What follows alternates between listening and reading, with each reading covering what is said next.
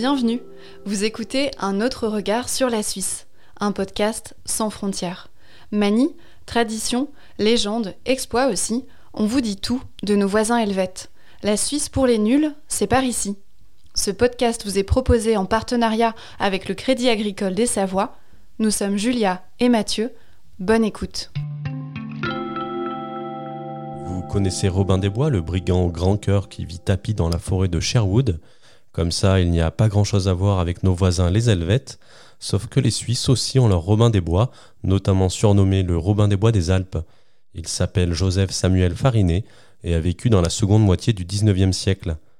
Originaire du Val d'Aoste, qu'il quitta pour échapper à la police, l'Italien est surtout connu dans le Valais qu'il inonda de fausses pièces de 20 centimes à partir de 1869.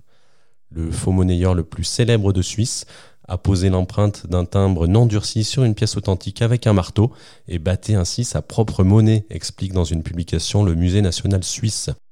L'historien du musée nous éclaire également sur le succès rencontré par les fausses pièces de Farinet, en expliquant que le papier-monnaie n'était pas encore très répandu en Suisse. À cette époque, les billets de banque n'avaient pas encore cours légal au niveau fédéral. Il s'agissait bien plus de lettres de change délivrées par les banques, dont la valeur reposait sur une promesse de paiement. Le fait que la banque cantonale du Valais fût au bord de la faillite seulement quelques années après sa fondation en 1856 ne renforça pas la confiance dans le papier-monnaie, bien au contraire.